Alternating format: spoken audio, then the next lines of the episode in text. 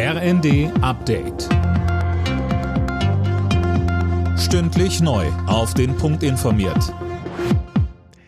Ich bin Dirk Jostes. Guten Tag. Nach dem Ende der Waffenruhe im Gazastreifen gehen die Kämpfe zwischen Israel und den Hamas-Terroristen weiter. Die Feuerpause galt eine Woche lang, sie war am Morgen ausgelaufen. Parallel zu den Gefechten gibt es aber angeblich auch Verhandlungen über eine neue Feuerpause. Tag 2 bei der UN-Klimakonferenz in Dubai. King Charles und UN-Generalsekretär Guterres haben eindringliche Appelle an die Staats- und Regierungschefs der Welt gerichtet, Anne Brauer. Ja, der britische König Charles machte klar, dass jetzt auf der Konferenz eine entscheidende Wende im Kampf gegen die Erderwärmung erreicht werden muss. Wie die aussehen muss, ist für den UN-Generalsekretär für Antonio Guterres klar. Wir brauchen keine Reduzierung von Kohle, Öl und Co., sondern müssen raus aus den fossilen Energien und zwar schnell. Es geht um nichts anderes als das Schicksal der Menschheit, so Guterres. Finanzminister Lindner will nächstes Jahr die Schuldenbremse einhalten und dafür unnötige Ausgaben streichen.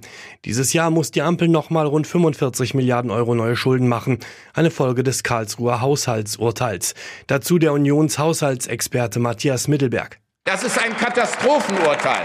Wir sind bereit, Ihnen konstruktiv bei jeder Lösung zu helfen. Das setzt allerdings voraus, dass Sie wirklich jetzt an Ihren Haushalt rangehen, dass Sie wirklich ernsthaft sparen. Wir wünschen der FDP bei diesem Bemühen in der Ampel viel Glück und viel Erfolg. Das meine ich sogar ehrlich.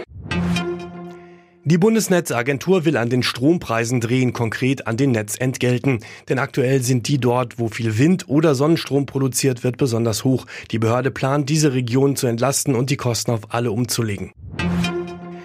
Für die deutschen Fußballfrauen geht's heute in der Nations League in Rostock gegen Dänemark. Ein Sieg für das DFB-Team ist Pflicht, um weiter die Chance auf Olympia im nächsten Jahr zu haben. Los geht's 20.30 Uhr. Das Hinspiel hatte Deutschland mit 0 zu 2 verloren. Alle Nachrichten auf rnd.de